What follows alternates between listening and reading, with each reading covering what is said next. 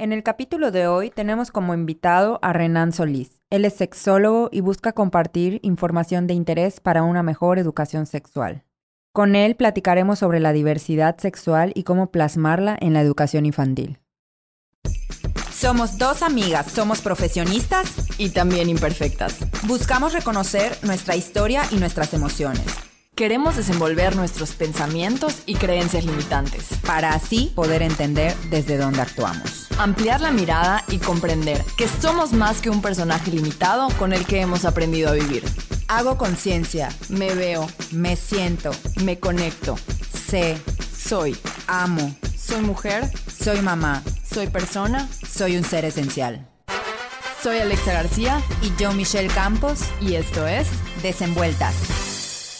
Bienvenidos a este nuevo capítulo de Desenvueltas en donde hablaremos de un tema súper controversial. ¿Debemos o no debemos hablarles a los niños sobre diversidad sexual? ¿Cuándo y cómo debemos hacerlo? Yo personalmente soy de la idea de crear espacios de conversación sobre este tipo de temas. Es algo súper saludable para toda la familia. Por otro lado, en este podcast hemos hecho muchísimo hincapié en que los niños son esponjas, absorben todo lo que obtienen de su contexto tanto lo bueno como lo malo. Y por lo tanto, si queremos que nuestros niños crezcan sin ser discriminados o que discriminen, no hay nada mejor que desprendernos de nuestros prejuicios y enseñarles a respetar, pues en este caso, la diversidad sexual, que es de lo que vamos a hablar hoy, ¿no? Nosotros en Tiny, fíjate que este mes en el contenido pedagógico hablaríamos de las familias y creo que es una de las formas primarias para empezar a hablar de este tema que es como la diversidad familiar, ¿no? Y algo que les decíamos a las maestras es, hablen de la diversidad familiar, o sea, empiecen a hablar no solo de mamá y papá, sino de todas las nuevas formas que existen de familia.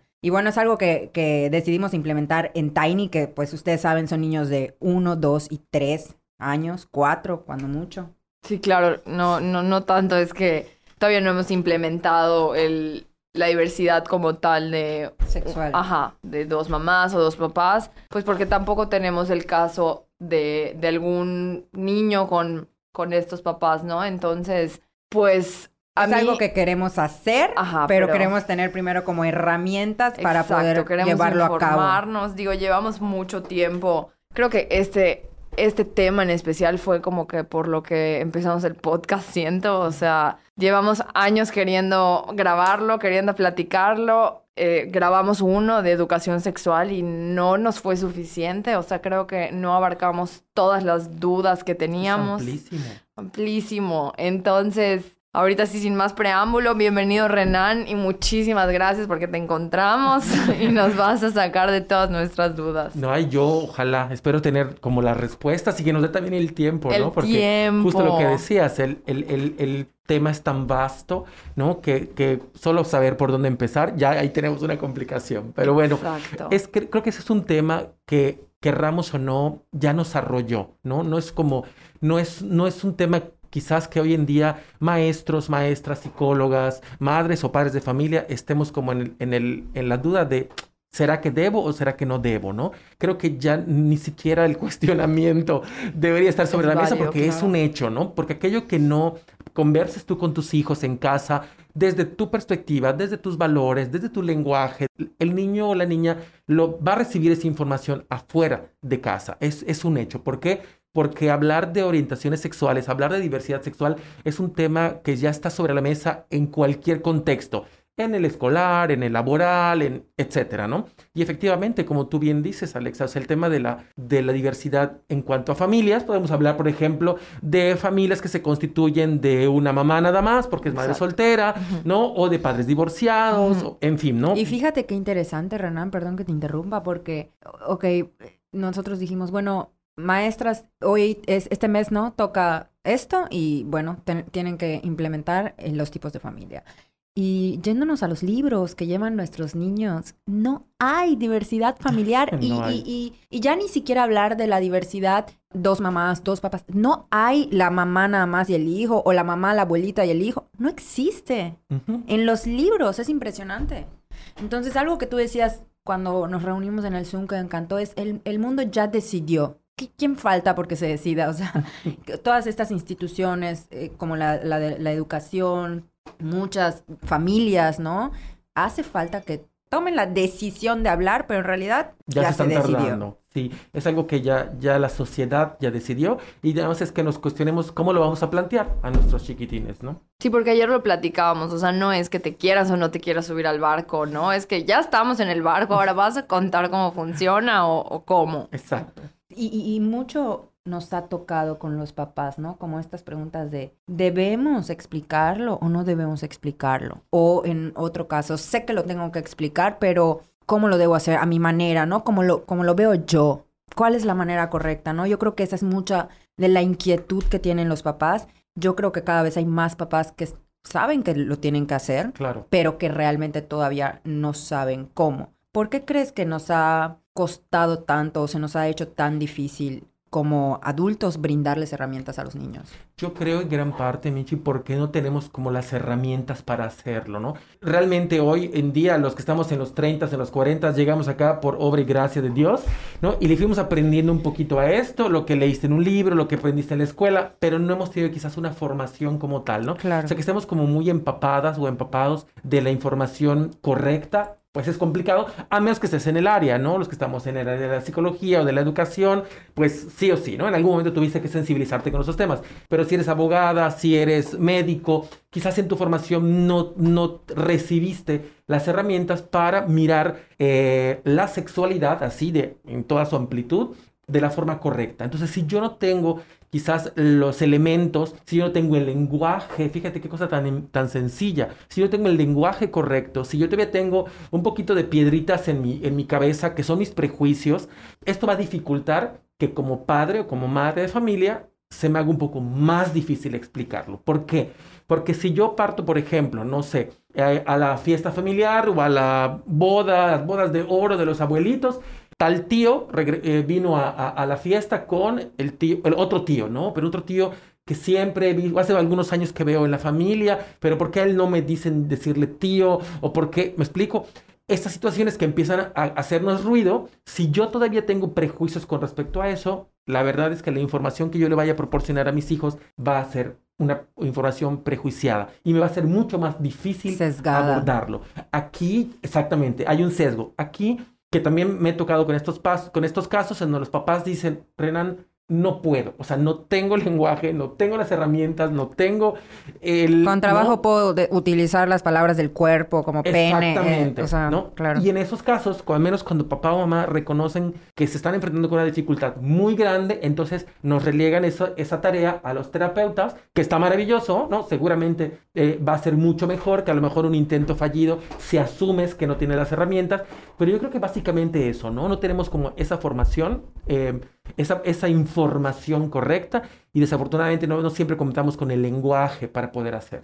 Y esto que dices, bueno, yo ahorita que te escuchaba pensé, ¿no? Sí, es maravilloso que dejen a los terapeutas, a los psicólogos, a los expertos en crianza, como apoyarlos, pero ¿estás de acuerdo que no hay nada mejor que mamá y papá empiecen en casa a brindar una educación sexual? No solo sobre la diversidad, sino sobre todo lo que... Todos los sentidos. Porque lo platicábamos, ¿no? Somos seres sexuados desde que nacemos. Entonces, dejar esta tarea, yo siento que es un poquito em, procrastinar, o sea, porque si se lo dejas a, la psicóloga, pues ¿cuándo? O sea, la educación sexual debe empezar desde, desde ya, desde el momento en que nacemos, ¿no? En la forma en la que los, los tocamos, los bañamos, los vemos, respetamos su cuerpo, no lo respetamos, etcétera, ¿no? O sea, yo creo que desde ese momento es donde debe iniciar y si, o evidentemente es mucho mejor pedir ayuda, ¿no? A un experto, estoy segura de que en ese caso sería mucho mejor, como dices, que el intento fallido. Sin embargo, sí sigo creyendo, yo, Michelle, que no hay nada mejor que mamá y papá brindando esta información. Y aparte no siempre vas a poder correr, ¿no? En medio de, la, de la, ducha,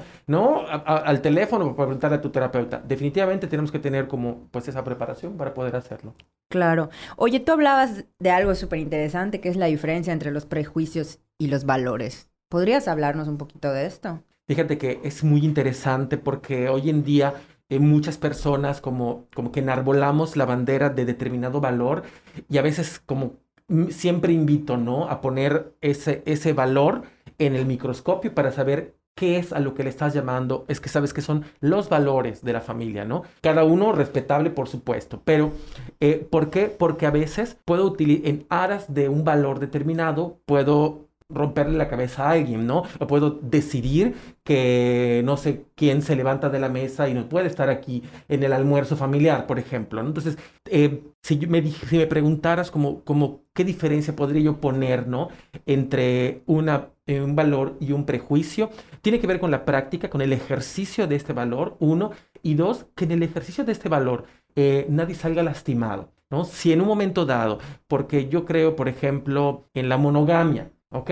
Si yo creo en la monogamia y resulta que, bueno, mi hermano se separó, está en ese proceso y ahorita está con una pareja nueva eh, y yo tengo un tema porque no puedo, porque mi cuñada aparte me caía súper bien, ¿no? Y tengo un tema con, con esta nueva pareja, híjoles, ponlo en este microscopio. ¿Será que tu tema es la monogamia o será que no soportas el hecho de que tu cuñada, que era alguien con quien tú tenías un vínculo cariñoso, ¿no? Esté siendo sustituida, entre comillas, eh, en la reunión familiar por una nueva pareja. Entonces, si en función de eso, ¿no? Y en, y de, en el ejemplo que estoy poniendo, en aras de la monogamia, ¿no? Yo le volteo la cara a la nueva pareja de mi hermano, o me levanto de la mesa, o la dejo con la palabra en la boca, de verdad sería importante cuestionarnos si es el ejercicio de esto que yo estoy nombrando un valor, lo es, y, no, y, ver si no estoy utilizándolo para herir a una, a una, persona. Como un pretexto. Sí, y, y por ejemplo, creo que algo muy importante es ponernos a pensar, ¿no?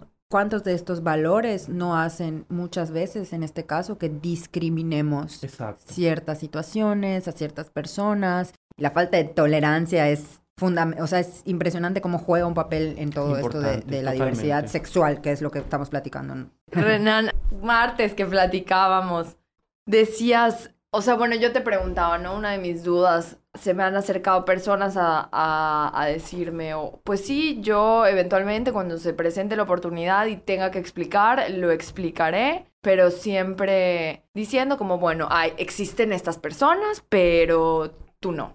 Tú no, tú no y, no, y no está bien o no es correcto. O sea, sí hay. O, no es lo normal. No es lo normal, exacto. Como el, no te va, no vayas a pensar que te estoy dando permiso, ¿no? Que al decirte que esto es algo que hay que aceptar y que esto es algo que hay que tolerar, entonces ya tienes tú el permiso. Pero es que es un mensaje como, es una dualidad, porque, o sea, es, como muy incongruente, ¿no? O sea, porque además yo estoy segura que muchos de esos papás, oye, no, y no discrimines, y no esto, pero, pero no se te vaya a ocurrir ser tú, o sea, no, va, no se te vaya a ocurrir. Como no entiendo la incongruencia de hay que aceptarlo y hay que ser, o sea, hay que tolerar y todo, pero pero tú no puedes ser de esta manera. Y creo que es mucho el mensaje que está viendo en, muchos casos. Totalmente hay un mensaje doble. Y fíjate, hay una cosa tan curiosa, porque justo eso que tú decías, Alexa, cuando hablamos del, de las otredades, ¿no? De las, estas otras formas diferentes de ser humano.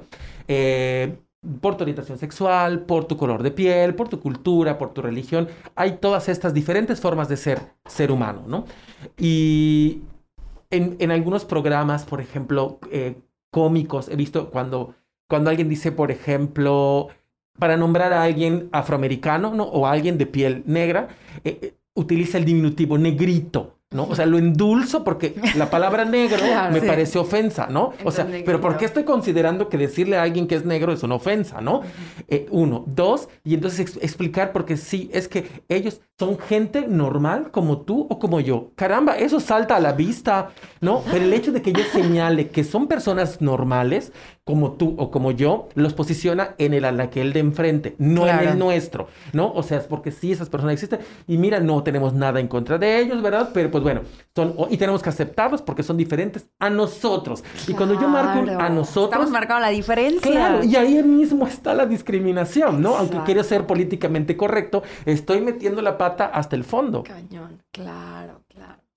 Oye, Renan, y a mí me gustaría pasar a, hablar del el tema de la religión, que creo que, por ejemplo, en Mérida está fuerte todavía, ¿no? Como, como estos mandatos morales, ¿no? Y lo hablamos en el capítulo con tía Nelia y tío Víctor, donde hay muchas personas todavía tomándose literal lo que dice la Biblia, lo que dice la iglesia, sin embargo, por otro lado, por ejemplo, ellos nos compartieron un escrito precioso sobre un padre que ah, escribió un libro que ya ni siquiera está a la venta, lamentablemente. ¿El padre Raúl Lugo? Ándale, exactamente. cómo él pide disculpas por cómo la iglesia se ha comportado alrededor de todo este tema. Y tú justo hace ratito decías o hacías este comentario de cómo la iglesia ha evolucionado más de lo que algunos sacerdotes lo han hecho. ¿Podrías explicarnos un poquito de esto? Fíjate que ese es una, un ejemplo tan bueno de eso que dices hace un ratito,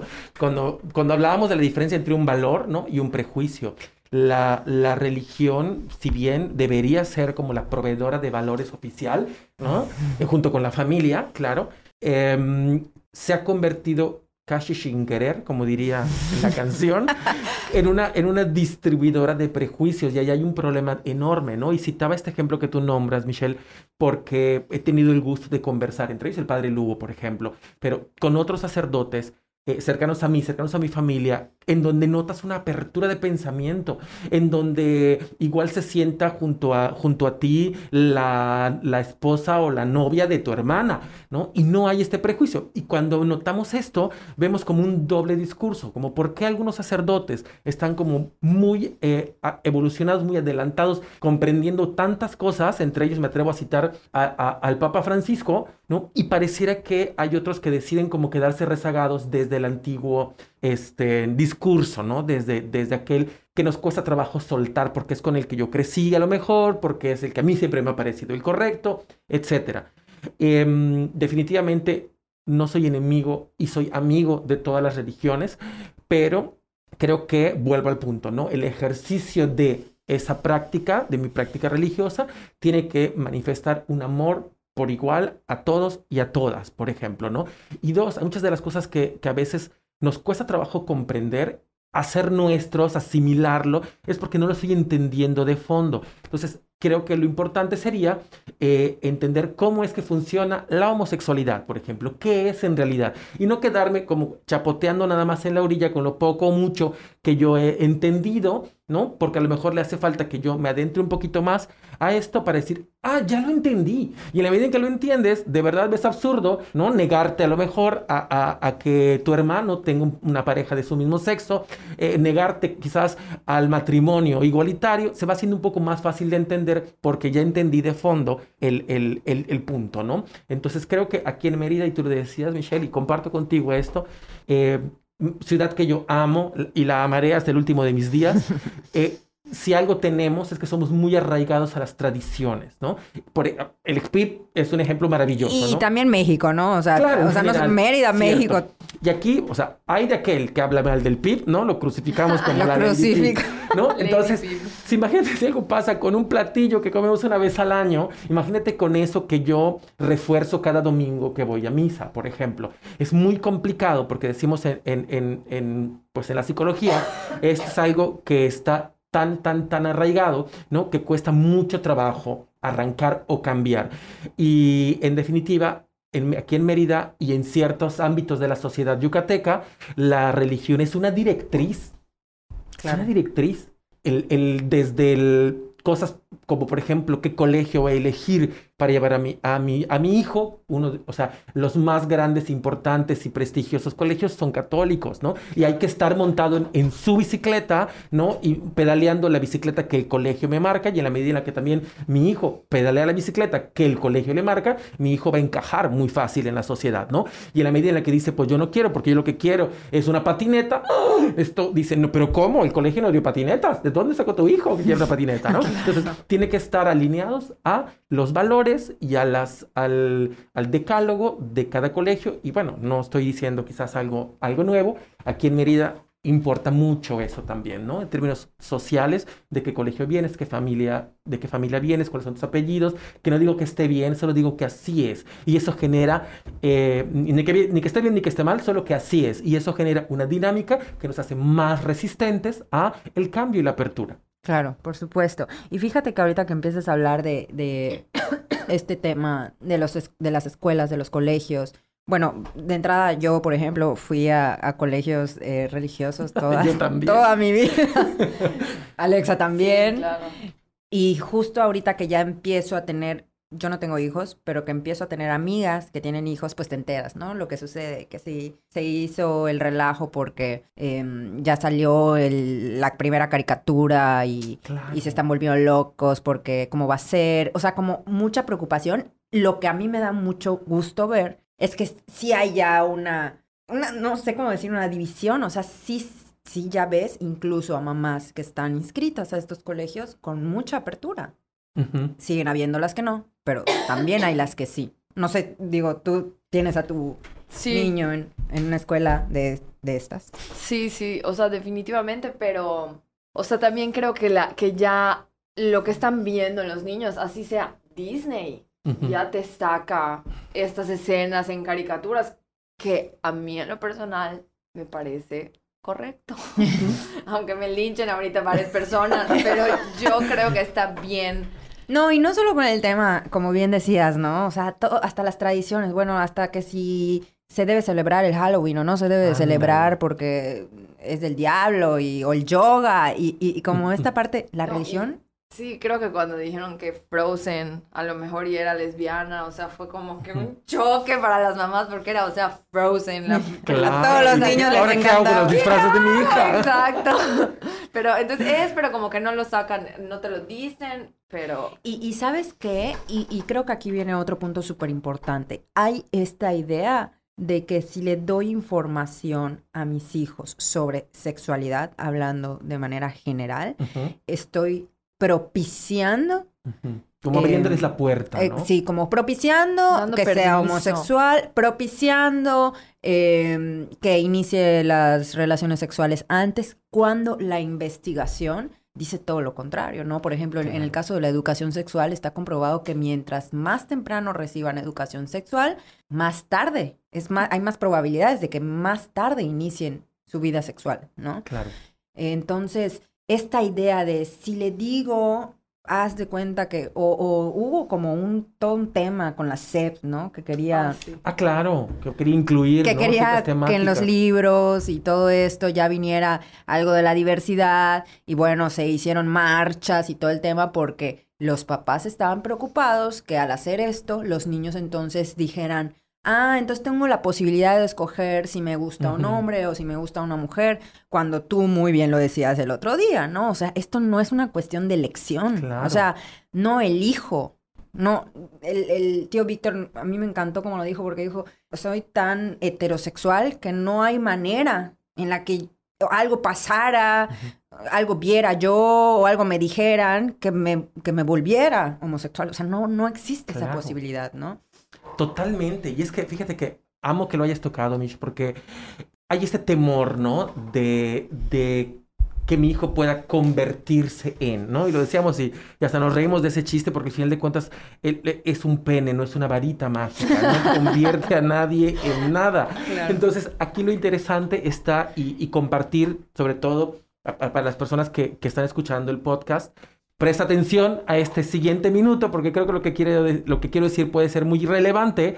No hay nada que tú hagas en la educación de tu hijo o de tu hija que lo convierta en algo diferente a lo que tenía que ser. Es decir, vamos a encontrar chicos que llevaron fútbol, que llevaron taekwondo, que los metieron a escuelas militares como para hacerlos como, entre comillas, muy hombres, ¿no? Y al final de cuentas su orientación sexual era homosexual. Y todo lo contrario, yo, tengo hoy hermanos de unas grandes amigas que adoro, que era, que era muy raro porque era bailarín de contemporáneo y en, en mi adolescencia, que ya tiene sí, algunos años. Sí, hasta ahorita no es lo más común. Claro. Hace unos años. Y al día de hoy sigue siendo el mismo hombre heterosexual que es. O sea, al final de cuentas, si lo metes a ballet o si lo metes a, a, taekwondo, no cambia absolutamente nada su orientación sexual, ¿no? Lo mismo para las niñas. O sea, eh, eh, niñas que a lo mejor la quieres en ballet, la quieres haciendo todas las disciplinas que la convierten en una fina y delicada mariposa, pero si tu hija quiere equitación, si tu hija quiere taekwondo, si tu hija quiere natación... O sea, ser un superhéroe. O ser un superhéroe. Eso no va a cambiar su orientación sexual.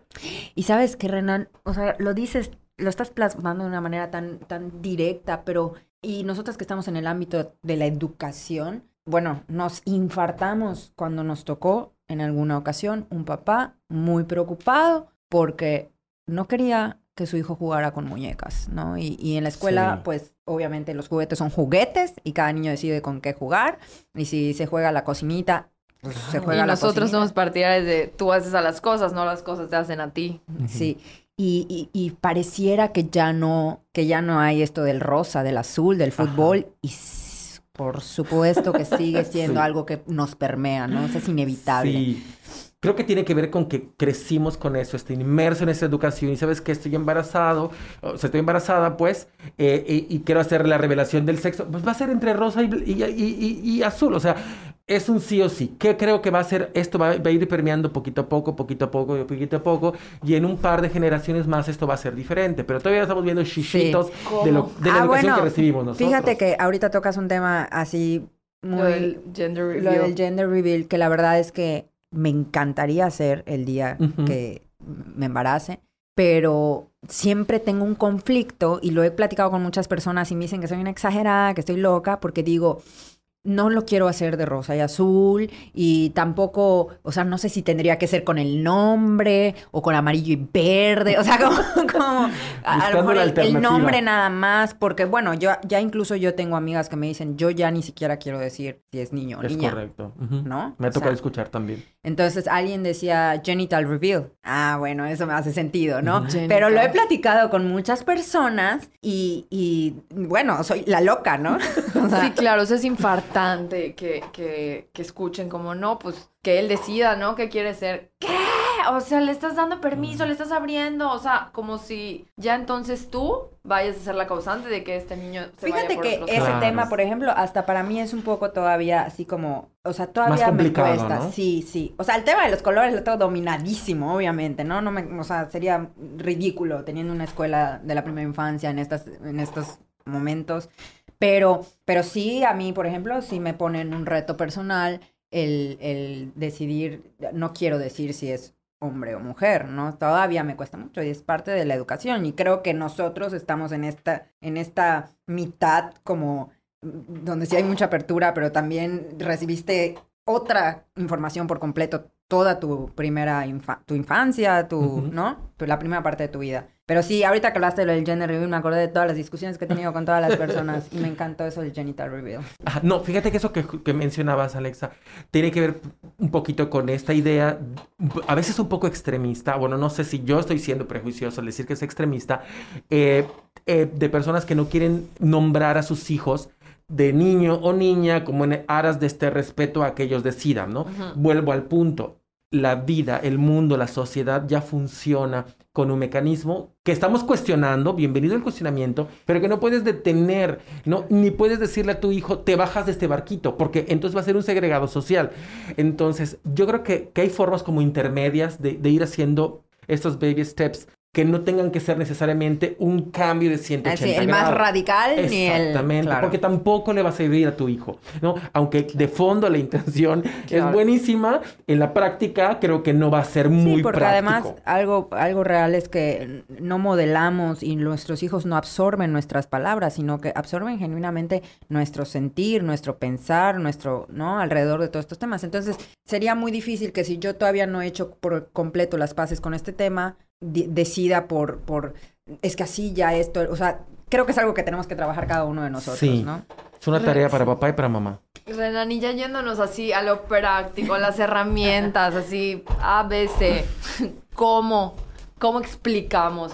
Te vamos a hacer varias explicaciones, ¿no? Primero, creo que podemos empezar con la homosexualidad. ¿Cómo se lo explicamos a los niños? Mira, creo que algo, algo que creo conversábamos también hace unos días es que todo es se da en el desarrollo de un niño, se da de acuerdo a su etapa. Ponía yo este ejemplo, ¿no? ¿En qué momento le vas a dar, en qué momento se empieza la lactación? Vamos eh, quitando la leche materna y vamos dando el alimento sólido, las verduras y las frutas. Bueno, aquí los nutriólogos y las nutriólogas van a ser las más expertas para decirlo, pero no es desde el día 2 de nacido, es, es inadecuado, es inadecuado. Su cuerpo, su sistema no está listo para procesar este alimento sólido, ¿no? Y lo, y lo mismo, por ejemplo, si las fresas o el chocolate, que son alimentos que van después de la lactación. O a lo mejor espero no estar diciendo tonterías y que haya alguna nutrióloga. No, no, no, estás bien. Me envíe un zapatazo, ¿no?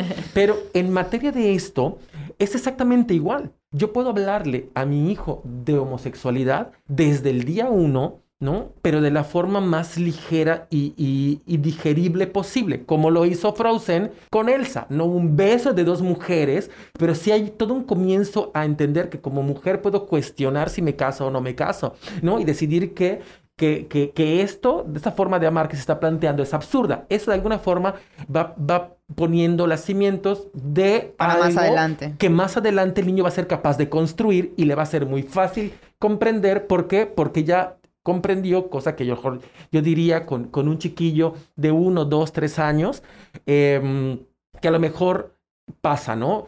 Mi mamá tenía fotos de mi hermana y de mi primo, que hoy en día de adultos dicen, ay, qué cosa tan rara, ¿no? Como que darte un besito porque qué lindo, ¿no? Ay, mira qué lindo, los primos se quieren, ¿no? Eh, y esto lo, lo apruebo de tal forma que hasta foto tengo, ¿no? En el álbum familiar. Pero de pronto, si ese besito surgiera de un primo a otro primo, no, no, y lo separan.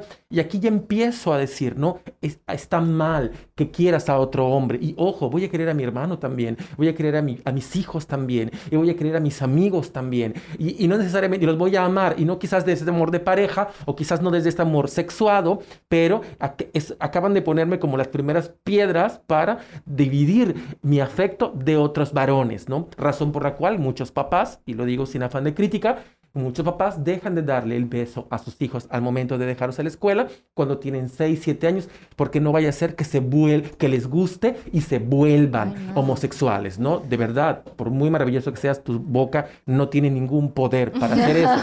Este, entonces, sí es importante como ir desde estas cosas tan sencillas, como por ejemplo que se metan a bañar, ¿no? Y se metan a bañar, saber que no pasa nada eh, si en un momento dado el niño quiere acercarse y jugar con las muñecas, deja explorarle esto, porque al final de cuentas va a ser papá y va a querer su esposa y él ser capaz de cambiar un, un, pañal, va a ser capaz de saber en qué, cómo cargar un bebé, cómo ensartarle un, un chupón o, un biberón.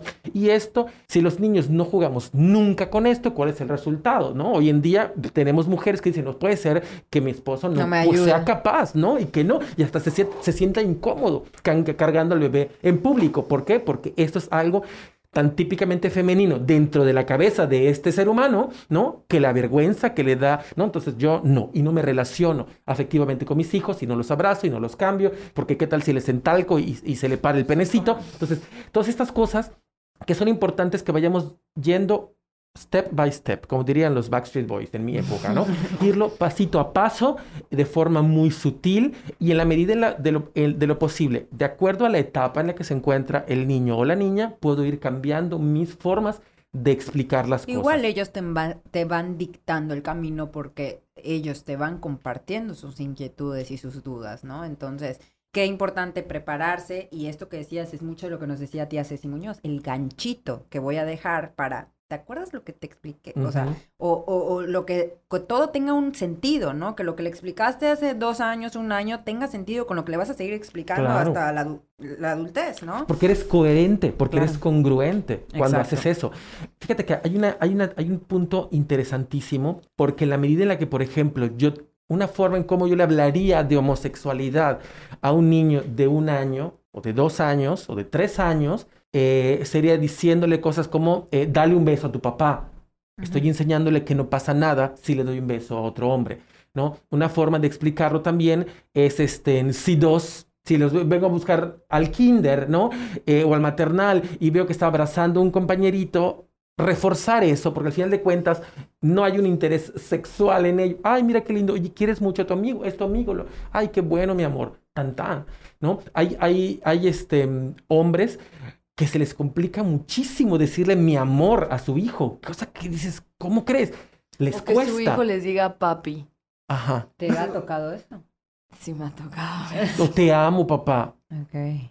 Sí, Entonces, Hay, hay, hay comenzar a derribar eso porque eso va a hacer que el día de mañana, ya sea para consigo mismo, para consigo misma o para sus seres queridos, les sea más fácil entender la homosexualidad, ¿no? Y dejamos de ver raro a lo mejor que dos amigos se saluden en la puerta del colegio y se den un abrazo, no me hace ruido, ¿no? Cuando en nuestras épocas, no hombre, pobre del que, el que lo hiciera porque toda la, el, el abucheo, la broma caía sobre sus cabezas. Entonces, en la medida en la que vamos normalizando eso, se va haciendo menos extraño ese tipo de expresiones de cariño o de amor. Y cuando ya es inevitable, por ejemplo, porque ya está conviviendo con tío que tiene a su esposo o a su pareja, hombre igual, ahí, ¿qué dices? ¿Qué explicas? Yo me voy, uno, y lo sabemos como, psicólogos, ¿no? Como terapeutas, la pregunta tiene una magia muy particular. Si el niño te dice, por ejemplo, oye mamá, ¿por qué mi tío Chucho tiene eh, a mi tío Pancho? Como tú tienes a papá, como, tú, como la tía no sé quién tiene a su esposo, como aquí una respuesta proporcional para la edad es, hijo, porque se aman. No expliques más. A lo mejor es lo que necesitas. Sí, me encanta esto que, que, lo aterrices así, porque algo que siempre le decimos nosotros a los papás en la escuela, yo en la terapia, es, a ver, primero que nada, no te paniques porque tú ya estás pensando en la información que tú tienes. En tu cabeza de adulto. En, tu cabeza de adulto. Ya contaminada. Ya contaminada, ya con experiencia. Eh, sexual, no sexual, erotizada, etcétera, etcétera. O sea, tu hijo no te está preguntando Exacto. eso. O sea, tu hijo, y, tan sencillo como, bueno, yo, una recomendación que siempre les doy a los papás es, em, además de contestarle, o sea, ¿por qué quieres saber esto? ¿No? O sea, sobre todo en la educación sexual. ¿Por qué te surgió la inquietud? Porque a lo mejor tú estás pensando que ya vio algo ¿eh? y a lo mejor, o sea, ni, ni, ni por ahí va la, la A lo mejor cuando te das cuenta del origen de la pregunta, termina siendo un chiste, ¿no? Claro. Em, sí, indagar, que ese sería como otro punto, indagar el origen de esa inquietud para saber qué tanto quiere saber y qué tanto ya sabe. Ay, mi amor, ¿cómo tanto me llama la atención que, me hagas esa pregunta? ¿Por qué me haces esa pregunta? ¿No? Ah, porque fíjate que mi amiguita tal me dijo tal cosa. Ah, bueno, pues mi amiguita tiene razón. Tan, tan. ¿No? O si no, me doy cuenta que es una pregunta honesta, profunda y que va a requerir una plática un poco más elaborada, ¿no? Pues bueno, le voy entrando. Hay un hay un anuncio que me encanta de, de creo que es de McDonald's, una sí, es de McDonald's, en donde está un actor con su hijo, ¿no? Y, le, y el papá le dice, papá, el niño le dice, papá, ¿qué es sexo? Y él se pone muy serio y dice, el niño es un niño como de seis años, ¿no? Y le dice, creo que es momento de esta conversación. Y se ve la escena, ¿no? Como entrar a McDonald's, pide las papas, la, la, la. Y a través del cristal se ve el papá así desviviéndose ah, en una explicación. Y el niño comiéndose las papas, ¿no? Así, con cara, de, ¿Ah? ¿qué onda? Pero disfrutando su, su, su comida, ¿no? Y al final el papá dice, y pues eso es todo. Y entonces el niño dice, ¿y cómo le hago para meter todo esto aquí? Y le muestra una boleta del fútbol donde dice nombre, sexo, ¿no? Y un cuadrito, una M y una H. Y ahí se ríe porque dice, lo único que quería saber es dónde poner, dónde marcar, ¿no? Ah, bueno, se refiere a que como tú eres un niño, mi amor, lo vas a poner en la H de hombre. ¡Tan, tan! Te ahorrabas el, paquete de hamburguesa, papas fresco. Indagar de dónde es el origen de la pregunta porque puede ser mucho más ligero que lo que te estás imaginando. Sí, y, ya hablando, por ejemplo, de, de una situación ya de niños, por ejemplo, más grandes, es muy difícil, o sea, es muy diferente, perdón, es muy diferente que tu hijo te pregunte, eh, oye, ¿qué, ¿por qué mi amigo tiene dos papás? A que te pregunte, oye, vi tal video en internet donde dos hombres hacen tal y tal y tal cosa, ¿no? claro. O sea, ya son contextos completamente diferentes y ya sabemos un poquito qué información recibió. De ahí puede partir, de ahí debe partir nuestra explicación. Y saber si entras en pánico o no y a profundidad de la conversación que se esté requiriendo. Hubo un caso, me tocó manejarlo, de un colegio, ¿no? un colegio prestigioso eh, aquí, aquí en Mérida, que en la sala de cómputo estaban todas las niñas sentadas en, en la sala de cómputo y se activó un video porno en todas las computadoras. ¿Cómo pasó eso? No tengo una idea porque soy un neófito de la tecnología, ¿no? Pero evidentemente fue, ahora sí que esa situación pone no a una, ni a dos, ni a tres, sino a todo un grupo. Toda, todo un grupo en la necesidad de información. ¿Qué es esto? No, ¿Qué en pasó? La ¿Cómo lo proceso? tienes que resolver eso. Pero ya. Sí, claro. Sí, sí, sí. Y aquí es importantísimo porque fue complicado dar una explicación de acuerdo al bagaje de cada niña, ¿no? Y al contexto de cada familia, lo que cada una quería explicar, decir. Y lo que también la, la, la familia eh, estaba dispuesta a cederle al colegio la responsabilidad de solucionar este tema o resolverlo en casa. Y, aquí sí ha pasado y es importantísimo porque de hecho, eh, poniéndose como una nota al pie, también se considera abuso sexual cuando un menor es expuesto a un material, ¿no? Y a veces dices, bueno, es que no se lo mostré a propósito, bueno, pero te las tenías allá junto a tu buró, ¿no? Y el niño en la, en la curiosidad y en la búsqueda de con qué me entretengo, se topó con ellos. Entonces hay que tener también cuidado con esas cosas. En estos casos, como tú bien dices, Michelle, la situación ya me está obligando a tomar cartas en el asunto mucho más profundamente que una simple pregunta de mamá, ¿cómo se hacen los bebés? ¿No? Que puede responder de mil y un maneras amigables y cordiales, eh, aquí necesitaban la explicación de aquello que vieron, ¿no? Y eso complicaba un poquito la explicación. Y aquí me encantó, dirás, claro, porque recurrieron a ti, pero el colegio también asumió, no sabemos cómo hacerlo. I need your help, ¿no? Y ahí fue una intervención con, con, quienes quisieron y con quienes estuvieron dispuestas, pero un, proceso más personalizado, ¿no? Que grupal. Sí, claro, qué importante. Oye, yo tengo una, una, una duda así que la verdad no habíamos platicado para nada. ¿Qué, ¿Qué, debemos explicar con respecto? Porque ahorita estamos hablando de la homosexualidad, pero hoy sabemos que la diversidad sexual es mucho más amplia. Va más allá. ¿Qué onda con todo eso? O sea, ¿qué ¿en qué momento explicamos la pansexualidad, la transexualidad? ¿Se explica? ¿Cómo se explica? ¿Cuándo se explica? Yo lo explicaría cuando el chiquillo o la chiquilla esté en una situación en la que necesita, okay. necesita una explicación. Si hay alguien en la familia que está viviendo el proceso, si vimos una película y a raíz de eso como que dejó dudas, eh, solo en caso de que sea necesario. Te voy a decir por qué. Porque para los adultos está, está siendo difícil entenderlo, ¿no? Entonces, aún hoy tengo amigos, tengo alumnos, alumnas, psicólogos que me dicen, Renan, por favor, pansexualidad. O sea, explícame esto porque no lo entiendo, ¿no? O, o, qué es una persona queer, o por qué una persona es no binaria, en función de qué. Entonces, si para nosotros, si para los especialistas está siendo difícil comprenderlo, ¿no? Para un padre de familia convertirlo, ¿no? En algo que pueda yo explicar y desmenuzar para mi hijo, estamos hablando de una tarea No, ya creo que en ese momento sí, yo por ejemplo, o sea, y, por, por, por, algo existen las especialidades, ¿no? O sea, yo no sabría por ningún motivo cómo explicar ahorita eh, a un niño. O sea, todavía sigo yo desmenuzando muchos de estos temas, ¿no? O sea... Sí, claro, porque creo que para nuestra generación, o sea, lo que es la homosexualidad para las generaciones arriba, está siendo la transexualidad ahorita a lo, mejor para nosotros, como que no ah, ok, es nuevo, no entendemos. Ya lo estoy entendiendo, Ya lo estaba entendiendo hasta que sale ese nuevo concepto, ¿no? Ay, ya lo había entendido y ya me confundí otra vez. Y sí, la verdad es que em, lo maravilloso es que el cambio está siendo, bueno, yo considero que está siendo bastante rápido, rápido a partir de, de cierto momento, porque tú hoy hablas con chicos y chicas de 18 años y se dominan el tema Súper bien. Perfectamente. Que eso también es un tema porque en el trabajo, por ejemplo, hablamos, bueno, mis ejemplos todos han sido con niños, pero en el trabajo con adolescentes, en el trabajo con preparatorianos, eh, la información la tienen a un clic, pero también hay que ver cómo, cómo, qué información recibieron, o sea, en qué página. Qué, exacto. Y dos, cómo la entendieron, cómo la están procesando. Porque el hecho de que tú decidas, por ejemplo, ¿no? Como, como chico, chica o chique de 18, eh, a lo mejor ir vestido a una fiesta porque asumes que eres una persona trans, pero no has comprendido que es una persona trans y que eso que estás haciendo no necesariamente corresponde con esto, ¿no? Lo hace más complicado. Yo recuerdo en mi formación eh, como sexólogo, eh, tuvimos una conversación con una persona que le pagamos dos horas de su servicio, era, era sexo servidora, em, para que nos informara y nos contara, ¿no? Entonces, pero veíamos aquí, chicas, algo tan interesante, porque cuando le preguntábamos cuál es tu orientación sexual, este, cómo te identificas, te dabas cuenta que su cabeza era una licuadora y que había cosas que no comprendía. Si no comprendo quién soy, ¿cómo carambas decido cómo relacionarme? ¿No? Entonces decía, no, es que yo soy travesti. Ok, pero ¿cuál es tu orientación? Cri, cri, espérame, ¿no? ¿O cuál es tu identidad de género? Mm, y eso no tendrá tantos años, tendrá como 10 años, ¿no? Al final esa persona salió de, de, esa clase, ¿no? Que iba de invitada, entendiendo que es una persona transexual, ¿no? Bueno, más bien, que es una persona transgénero, palabra que no estaba en su contexto, estamos hace 10 años, que no, no tenía en su lenguaje el término transgeneridad, y si no lo tiene y no lo no, está en su, en su archivo, en ¿no?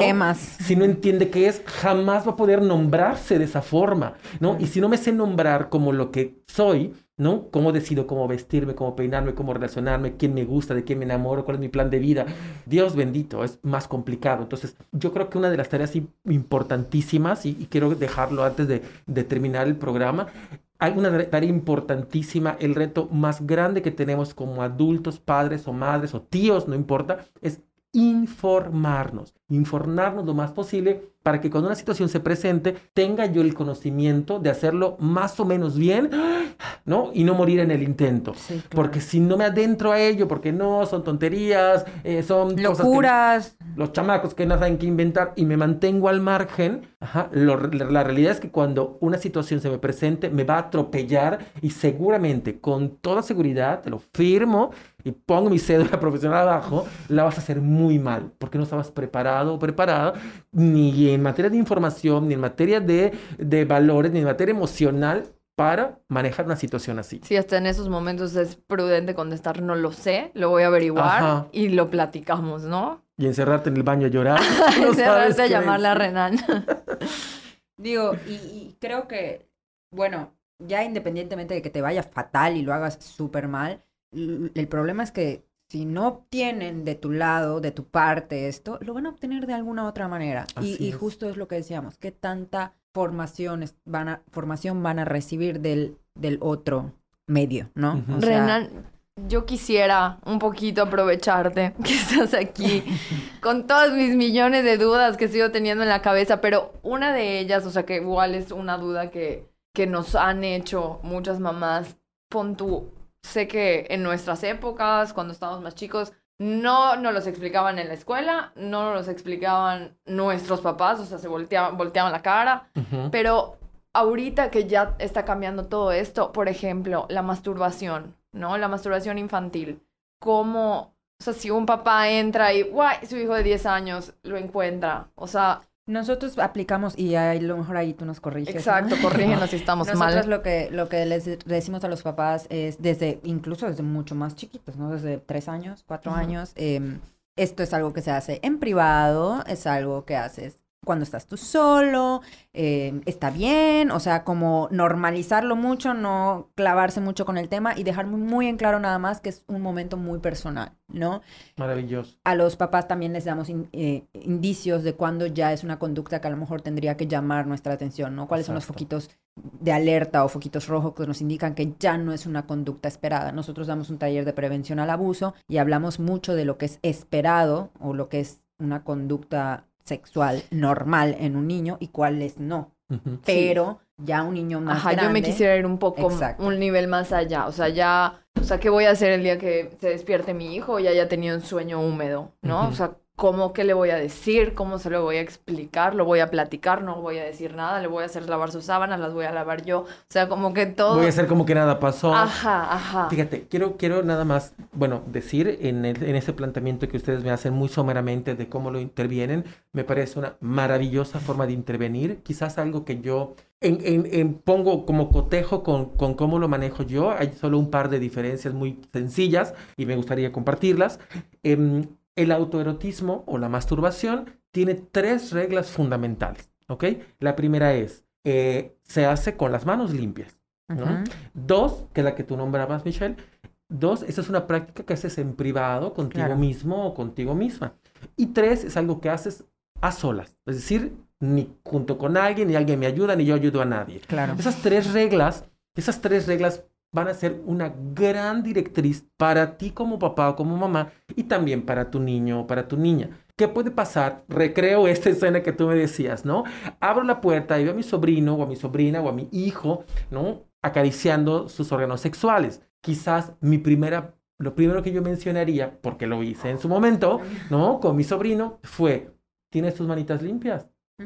¿No? En automático, quizás porque se sintió descubierto, porque le dio pena, se retiró la mano y yo solamente le dije, hijo, nada más acuérdate que es con tus manos limpias, en intimidad, que es una palabra que me gusta mucho utilizar también, en intimidad, y tres, a solas. Es un juego que se juega solo. Entonces, cuando tenemos estas tres, estas tres reglas, y a lo mejor estamos viendo la televisión, ¿no? Con mis otros hijos, con mi esposo, con mi esposa, y de pronto se mete la mano a la pijamita, ahí nada más le digo, esas solas, mi amor. ¿no? Oh, y tienes tus manos limpias. Mi amor, acabas de comer papitas, ¿no? Me preocupa que te vayas a lastimar. O sea, la dirección de mi intervención va hacia el cuidado de su salud y su protección, más de hacia está bien, está mal, eres una puerca, eres un grosero. No haces eso, Que allá ya hay un juicio. La dificultad de eso, y, y, creo que es lo que más, o sea, con lo que más han, han, han llegado los papás, es que ellos siguen creyendo que la masturbación es, mala. es anormal, es cochina y no es normal. Entonces podemos dejar claro en este capítulo que la masturbación infantil es. algo normal, papá. Es algo con lo que no vamos a poder, o sea, luchar. Es como si a nosotros nos hubieran enseñado que estornudar es malo y ofende a Dios. En algún momento vamos a estornudar, ¿no? Y aquí no lo vamos a poder evitar porque es parte de la conducta humana, ¿no? Y es parte de de, las, respuestas humanas. El problema cuál va a ser? Que, que un niño o una niña que aprendió que estornudar ofende a Dios, cada vez que, que estornude, cosa que no va a poder evitar, va a sentir que ofende a Dios y que es Dios y que es una mala persona, ¿no? Eh, quien no tiene eso, pongo este ejemplo porque suena absurdo, ¿no? Guay, que porque nunca me inventaron esa tontería, porque imagínate, lo sufriría yo todos los días, ¿no? Es lo mismo, si, si enseñamos que es una conducta normal, como hacer pipí, como hacer popó, como algo, pero uno no hace popó en la sala, ¿no? O no hace pipí mientras todos estamos viendo películas en, en, el cuarto de tele. ¿Por qué? Porque entiendes que es algo que es en la intimidad, sabes que es algo que puedes hacer, pero que tiene reglas, ¿no? Para llevarlo a cabo. La verdad es que nosotros, bueno, a mí me encantó toparme en, hace poco en, en uno de estos talleres de prevención al abuso con una mamá que tenía esta inquietud porque se estaba presentando la situación en casa, ¿no? Y y, para ella su hija era muy chico y bueno, yo le dije, no es para nada, o sea, es algo esperadísimo de la edad. No, o sea, es esperado, no, no te preocupes. Y hace cuenta que le quité a la, a la, a la señora un peso tremendo. Un peso de encima, porque bueno, ya, ya me imagino lo que habrá estado maquilando en su cabeza, ¿no? Claro, o sea, con el simple hecho de escuchar, es normal, respira, no pasa nada ya lo sabes, ahora la, información viene con responsabilidad. Hazlo, ¿no? O sea, toma, toma cartas en el asunto de cómo platicarlo, cómo acercarte. Porque sí también creo que, pues si ya se presentó la situación, hacer como si no pasó nada tampoco es opción, ¿o sí?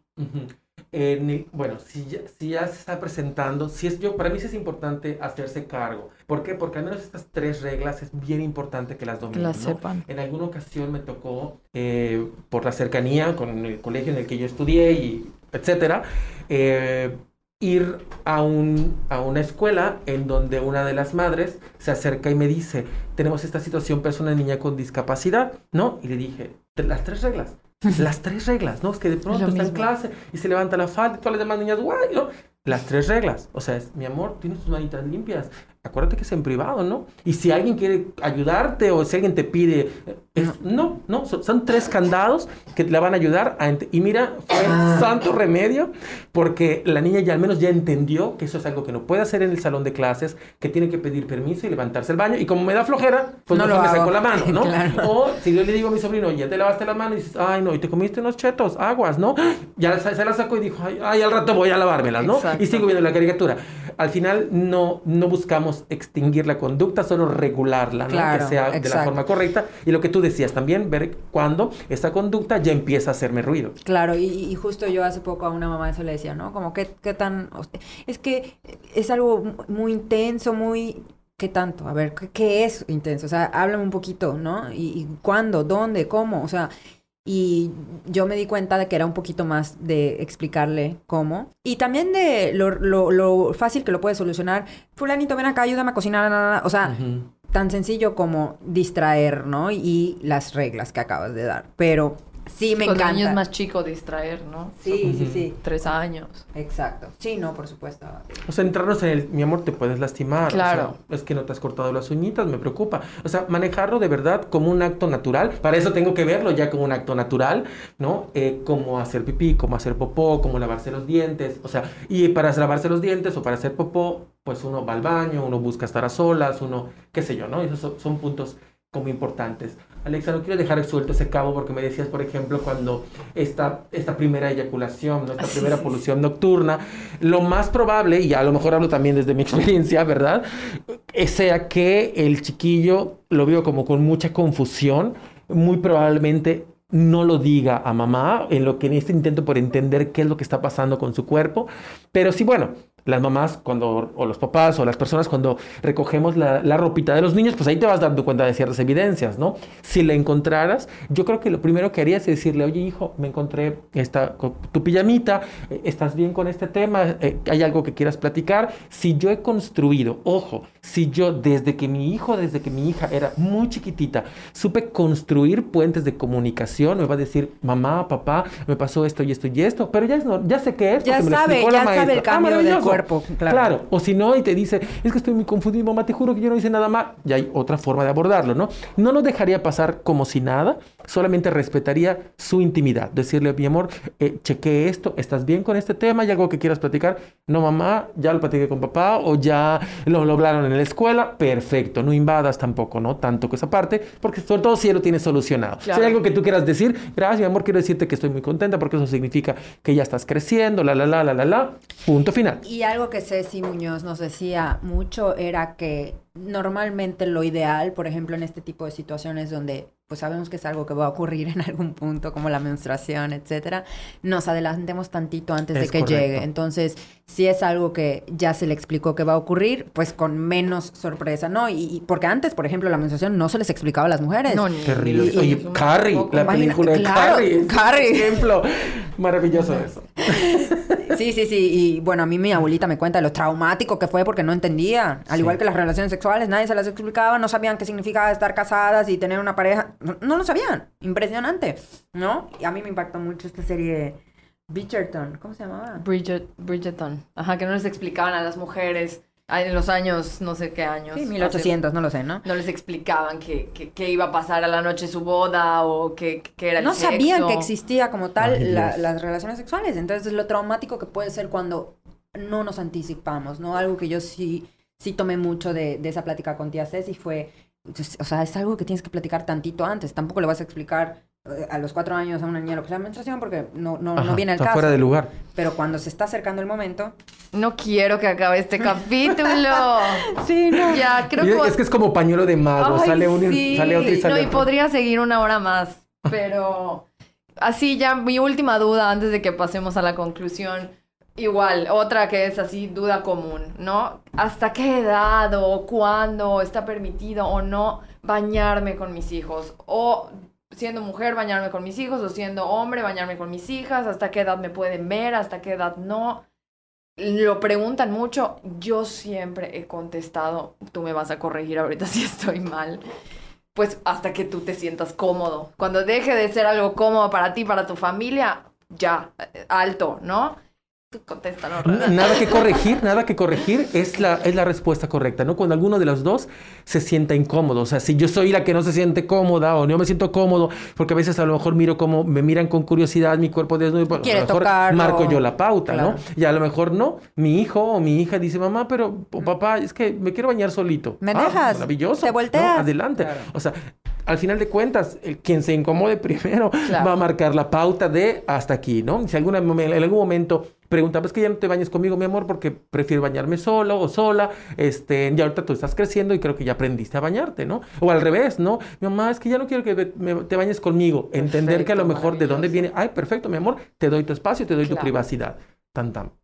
Perfecto. Pues yo quería, yo quisiera. tenemos que concluir, no. Sí, yo quisiera, eh, bueno, no quisiera, pero voy a empezar la conclusión desde algo que creo que es muy evidente, ¿no? Pero no está de más repetirlo. La educación es una de las armas más potentes que tenemos para acabar con la homofobia, por ejemplo, en la sociedad. Y por eso orientar y educar a los más pequeñitos en la diversidad sexual, en la diversidad familiar, es una tarea que todos deberíamos tener presente, ¿no? No, no solamente los papás. Yo me gusta mucho hablar de los cuidadores porque son maestros, son tíos, son abuelos, son padrinos, son nanitas o sea, pongan a sus nanas a escuchar esta información también. ¿Por qué? Porque lo, cuando requieran, cuando tengan esta inquietud genuina, va a ser, digo, normalmente acuden a las personas de confianza, pero pudiera ser a cualquier otro, ¿no? O sea, al maestro, etcétera. Entonces,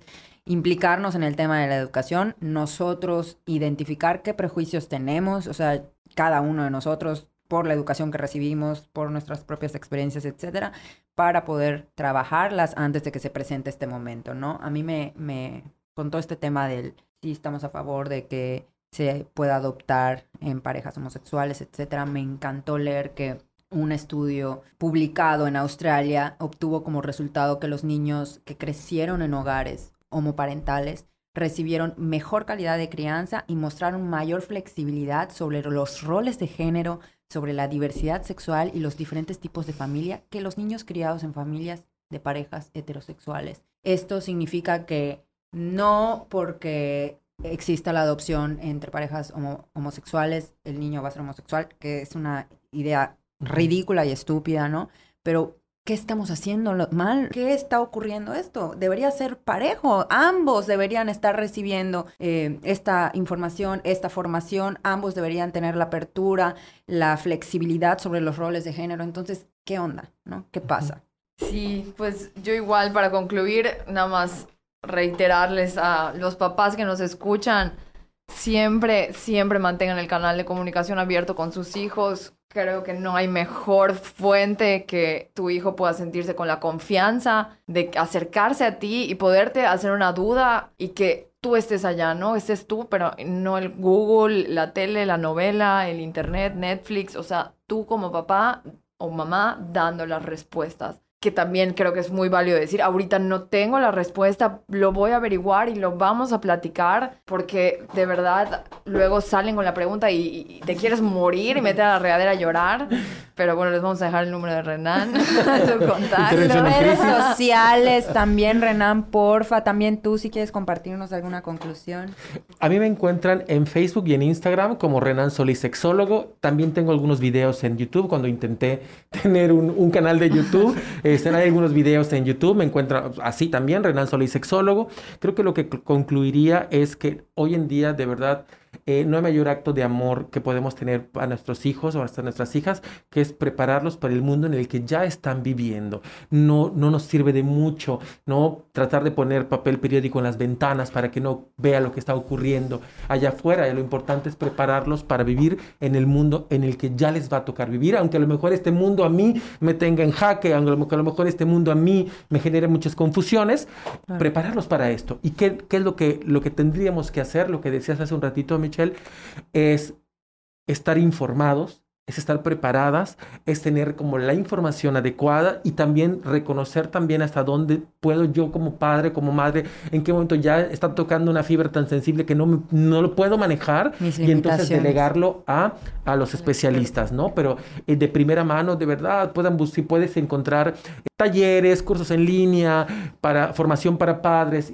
creo que va a ser muy rico, muy, muy rico que podamos eh, adquirir esta información. En cuanto a bibliografía, hay uno, hay un libro de Marina Castañeda que se llama Papá, Mamá, Soy Gay. Hay alguno también de Paulina Millán eh, mexicanas todas, por cierto, mujeres todas. Eh, hay una de Paulina Millán que se llama eh, Bisexualidades, que para explicar la bisexualidad tiene que pasar por la explicación de la homosexualidad, de la heterosexualidad. Es un libro de Paulina Millán y creo que ir como adquiriendo herramientas de fuentes confiables va a ser una muy buena arma para poder defenderte en situaciones de peligro, ¿no? Muchísimas gracias, Renan. De verdad, estamos muy contentas de haber tenido con este. quiero que acabe. Sí. sí, ahorita que sí quiero seguir tocando el tema, pero bueno. Muchísimas gracias por estar acá. Muchas gracias por compartirme también su espacio, porque creo que en la medida en la que ponemos el micrófono frente a alguien que pueda compartirnos un poquito, ¿no? De lo que sabe y que para muchos pueda ser una gran interrogante, es una, una herramienta justo de lo que hablábamos, ¿no? Diría aquella célebre conductora, eh, es información que cura. Claro, y cuestionarse, cuestionarse, ¿por qué me hace tanto ruido? ¿Por qué me choca tanto? Claro. Pues hasta luego. Nos vemos el siguiente miércoles. Estén pendientes de nuestras redes para que puedan seguir a Renan Solís, sexólogo.